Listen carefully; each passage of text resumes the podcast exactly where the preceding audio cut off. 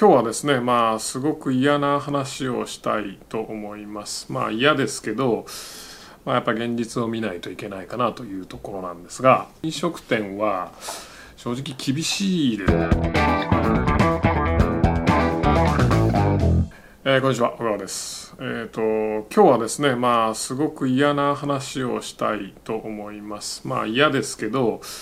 まあ、やっぱ現実を見ないといけないかなというところなんですがまあ、というのもねあの最近、まあ、社員からちょいちょい相談を受けることがありまして、まあ、どういった相談かっていうとあのまあその自分のあのなんだ兄弟であったり親であったりが、まあ、飲食店経営してますと。でまあこのコロナのね影響ですごく売り上げがこうバンと下がってると。でその中これどうしたらいいと思いますか？みたいな話をね、まあ、よく受けるんですね。で、まあ、なんならその自分があの会社辞めて、えーと、その事業をね手伝いに行ってなんとか売り上げを元に戻すみたいなことができれば、えー、いいのかなとか思ってるんですけどみたいなことを言われるんですけども。まあ正直やっぱりその飲食店まあ結構ね高級なところは繁盛してるっぽいんですけどね飲食店は正直厳しいですよね特にソーシャルディスタンスなんていうねあんな無意味なことをやられたらねあの席開けられたらもうたまらんじゃないですか。でまあ特にそのやっぱお店自分のお店だしその自分の身内のお店だからやっぱそのとねやってる人はどうしてもこれを継続させたいっていう気持ちはすごく強いと思うんですけどもやっぱり現状非常に環境的に厳しいと思うんですよね。でまあ実際そのね相談に来たあ彼らにも言ったんですけどもやっぱりその環境的というか構造的に厳しい業界構造的に厳しい状態まあ現状別に例えば集客の打ち手が悪いとか何ですか？えーとまあ、料理がまずいとかそういう問題じゃないじゃないですか。ね経営の問題じゃなくて、まあ、明らかに環境の問題なわけですよね。特に田舎の方だとその、まあ、都会はねあんま関係ないですけど田舎の方だと本当にご飯食べ行くとあのなんだ？え？っていう目で見られたりとかなんか楽しそうに喋ってるだけでこんな時に楽しそうに喋るなとか言われたりするらしいんですよね。まあ、ちょっと異常ですよね。だからその異常な環境がまあ来月再来月に終わるんであれば別にいいと思うんですけどまあ終わりそうないですよね。でビル・ゲイツかな？はあのビル・ゲイツもともとねあの何でしたっけ？あのカーから移るやつ ああいう疫病のなんか財団かなんかでいろいろ活動してますよねだからすごく詳しいんですけども彼が言うにはえー、2000要は来年の末ぐらいで収束するんじゃないか来年の末ぐらいまで続くんじゃないかみたいなことを、まあ、言ってたりもしますと。まあ、実際現実的にそうな感じはすごくしますよね。そんなバカなとは思わないですよね。なのでこの環境要因構造要因っていうのはあのやっぱここ短期間で数ヶ月12ヶ月で終わるとかいう話じゃないと思うんですよね。でその中に飛び込んでいってどうにかするっていうのは非常に難しいしまあ正味どんだけ優秀な経営者がやったとしても難しいものは難しいと思うんですね。要は人間の力とか一人の力ではなかなかまあどうにもならないんじゃないかなというふうに思います。えー、なので、えーとやっぱりえっと、苦しいもうこのコロナの影響をもろに受けてるような、えー、業界の人はしばらくやっぱ影響を受け続けると思うのであの別の道を探すのがベストだと思いますね。でやっぱり僕の近い知り合いでもその飲食店で働いてる人とかいるんですけどもやっぱその道ね10年とか20年とかね、えー、で働いてるとなかなかその例えば飲食以外はやったことないからできないとかねあの想像つかないとかいうふうに、まあ、なりがちだと思うんですよね。でもちろん本人も分かってるんですよ。本人も何とかしなきゃいけないけども結局自分が今まで何もそれ以外のことやったことないからなかなか他のことできないというような形で、えー、その悩んでるうちに時間がどんどんどんどん過ぎていくみたいなね、まあ、状態になってると思うんですけどもやっぱりその冷静に考えて、えーと、構造的環境的に難しいビジネスは誰がやっても難しいし、えーまあ、下手するとそれと一緒に心中するっていうことになると思うんですね。えーまあ、昔ねウォーレン・バフェットがね、えー、面白いこと言ってましたけどもあの非常に難しい事業っていうのと非常に優秀な経営者っていうのがあったとしたら非常に難しい事業を非常に優秀な経営者が経営するとどうなるかっていうと非常に難しい事業っていう評判だけは残るみたいなことね、まあ、要するにどういうことかっていうといくら優秀な経営者がやっても無理だっていう話ですね。まあ、考えてみたら分かると思うんですけども例えば皆さん今から新規事業でレンタルビデオ屋始めようって思いますか？多分絶対に思わないですよね。アマゾンプライム、ネットフリックス、フールーとかいくらでもねそういったサブスク型のやつがあるのにあのレンタルビデオ絶対勝ち目ないじゃないですか。か構造的に難しい事業ね、えー、っていうのはまあそういうことなのでいくらどれだけ頑張ったとしてもあの難しいんですよね。うん、昔神田さんだったかな。あの下りのエスカレーターを登るようなもんだみたいなね、えー、すごいうまい表現をされてましたけども。まあその下りがやっぱ凄まじく速いスピード。こん普通下りのエスカレーターでゆっくりなってると思うんですけどめちゃくちゃ速いですよね。この状況は。なので、まあ、非常に言いづらいしまああの受け入れづらいと思うんですけどもあの、まあ、できるだけその構造的な問題環境的な問題がないところ、まあ、逆に言えば構造的環境的な問題が、えーと、プラスになってるところにまあいきなり全転換とかできなかったとしても片足突っ込んでみるとかいうふうにやってみるべきじゃないかなと思いますね。えー、でやっぱり今本当に構造的環境的にすごい恩恵を受けてるのはいやほとんどネットなので、まあ、ネットで広告するネットネットのコンサルタントがねなんですか、まあ、いろいろありますけども、えー、ネット通販とかねほとんどネットばっかりじゃないですか。だからまあネットでのビジネス一回まだやったことないしこの道一筋なんだよねっていうふうに、まあ、思うかもしれないんですけどあの逆に言うと今やらんかったらいつやるんだっていうふうにも思いますよね。あのやっぱ変化していかなきゃいけないじゃないですかで人生100年時代だからあの今の人たちはあの3種類か4種類のキャリアを持つ人生の中でねよみたいなことをね誰かあの人生100年なんとかっていう本で言ってましたけどまあそれを考えると、まあ、絶対にまあ変化しなきゃいけないわけじゃないですかあの自分の人生の中でね。えー、仕事でも何でもそうだと思うんですけどもあのそれ今変化せんでどうするっていう話ですよね。でまあ僕自身もですねまあたまたまうちの場合はやっぱネットを中心にやってたのであのすごくこういった環境がプラスに転じてあのまあ現状絶好調ですけどもまあ僕も個人的には将来どうなるか分かんないなっていうのは本当に思ってますよね。うん、まあ今絶好調だけどま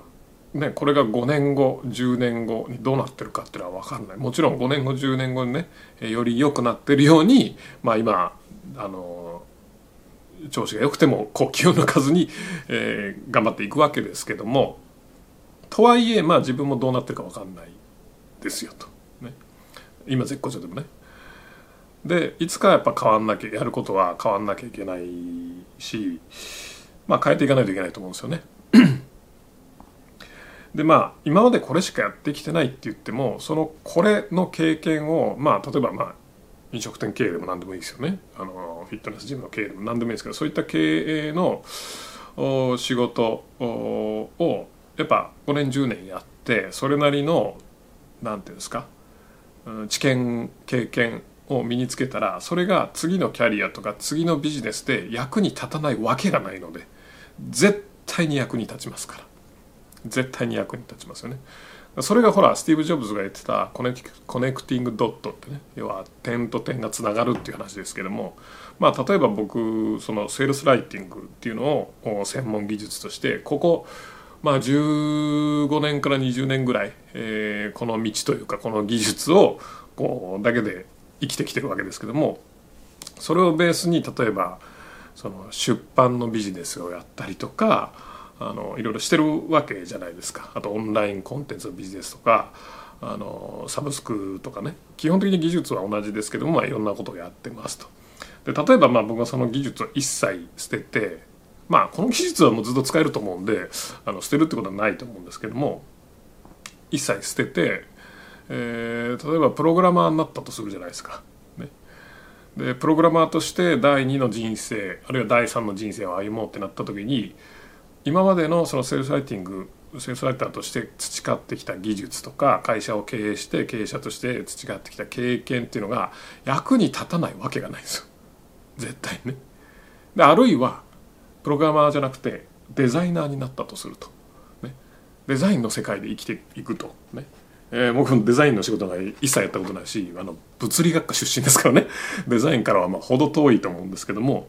まあ、そんな中でもデザイナーとしてやっていこうってなって、まあ、ちょっと練習しましたと、まあ、そういったいろいろ学んでねあのやったとしますよ。セールスライティングの知識経営の知識経験100%役に立つと思います。ね、だってその知識経験を持ったデザイナーなんて他にいないじゃないですか。圧倒的な独自性強みがありますよね。他のデザイナーは普通のなんか綺麗なデザインしか作れないけど僕だけ売れるデザイン作れますから、ね、デザインの力はね他のそれそれこそプロのデザイナーがかなわないにしても、ね、ある日は何でしょう、えー、例えばテレビの放送作家になった。ら、まあ、テレビに行くっていうのはないかもしれない。けど放送作家になったとか。ね、えー、そういった裏方の仕事をすることになった。今までの経験知識役に立ちますが絶対立ちますよね。なのであの皆さんが今まで真剣に例えば本当に俺は飲食しかやったことないんだよっていう方は飲食のあの業界とかその仕事のやり方について、まあ、かなりの経験があるわけですよ。なのでその経験っていうのは他の分野でも必ず生きるので生きないのは全部のこと中途半端にやってきた人は生きませんよ。まあそれは僕よく社員に言ってるんですけど目の前のこと中途半端にやってるとねもう5年経っても10年経ってもそれ次のキャリアに全く生きないので目の目の前のことちゃんとやれという話はしてるんですがあの目の前のことをやっぱ真剣に皆さん向き合ってきたと思うんですよね。なのであの必ず役に立ちますからとにかく構造的にあの悪くなってるっていうのをなんとか自分の力で何とかしようというのはとても難しいです。ね、時には撤退も必要だと思います。撤退しない軍隊絶対負けますからね。いつかどこかで。会社もそうじゃないですか。会社だって普通に考えたら潰れない方がおかしいですからね。潰れまくってるじゃないですか。事業とかもそうじゃないですか。事業ねあの会社の中でまあ新陳代謝してるから見えないですけども事業だけ見たらなんとかな。ほとんどの事業ってまあ5年10年で死んでいってるわけですよね。なので、えー、事業も会社も潰れない方がおかしいんでで潰れた時とか潰れないようにねあのあまり良くなくなってきたなって構造的に悪くなってきたなあるいは構造的に悪くなってるのは見えるなっていうんであれば別の業界とか別の何ですか、えー、事業、ね、それは構造的環境的に追い風が吹いてるような事業。でかつ他の人も気が付いてなければさらにいいんですけどもとはいえ他の人が気づいてみんながやってたとしてもやっぱその構造的にその何て言うんですか、えー、押し上げる力っていうのはやっぱ圧倒的に強いのであのみんなが豊かになるっていうね ことになりますからあのー、まあその構造的に不利だな環境的にすごく追い風、えー、じゃねえ向かい風が吹いてるなというふうに感じるのであれば一旦撤退して、えー、まああるいは全面撤退じゃなくても半分撤退してで片足別のことね追い風が吹いてる方、ね、構造的環境的に、えー、有利な状況になってる方にあの行ってみるっていうのはあの一つの考えじゃないかなと思います。やっぱりまあ僕も会社経営者なのでよく分かりますけども自分の会社自分の店やっぱ愛情をね注いできた本当に自分の子供みたいなもんじゃないですかそれを捨てるとか潰すっていうのはまあちょっとねやったことない人には想像できないあの感覚だと思うんですよね。だけどやっぱり人間人間というかまあ社長経営者としてやっぱ感情で判断してはダメだと思います。感情で判断するとやっぱズブズブ悪い方に行っていくので、えー、論理的に判断してあの、まあ、まずは自分自身と自分の家族とね守るっていうのを最優先にするといいんじゃないかなと思います。まあ、今日はとても嫌な話なんですけども、えー、やっぱりね嫌な話も時々言わないとダメかなと。特に今みたいな状況だとあのね。ちゃんとそういうのをそういう現実を受け入れる。そしてどういう対応するかってことを真剣に考え抜くっていうのが、まあ、非常に大事だと思います。あと1点ちょっと言い忘れました。えっ、ー、と会社お店は潰れてももう一回再建することできます。ね。もし思い入れがあるんだったらその店の看板取っといてねまた5年後とかね、えー、こういう騒ぎが収まった時にその看板掲げて、ね、またやればいいじゃないですか。会社もそうです。事業もそうですね。一回潰してもね自分が生きてればねあるいはその何ていうかなこう自社のビジネスのキャッシュフローが回ってればいつか何とかすることはできます。思い入れのある事業としてまた復活させるってこともできます。名前を残しておくことはできます。だけども本当に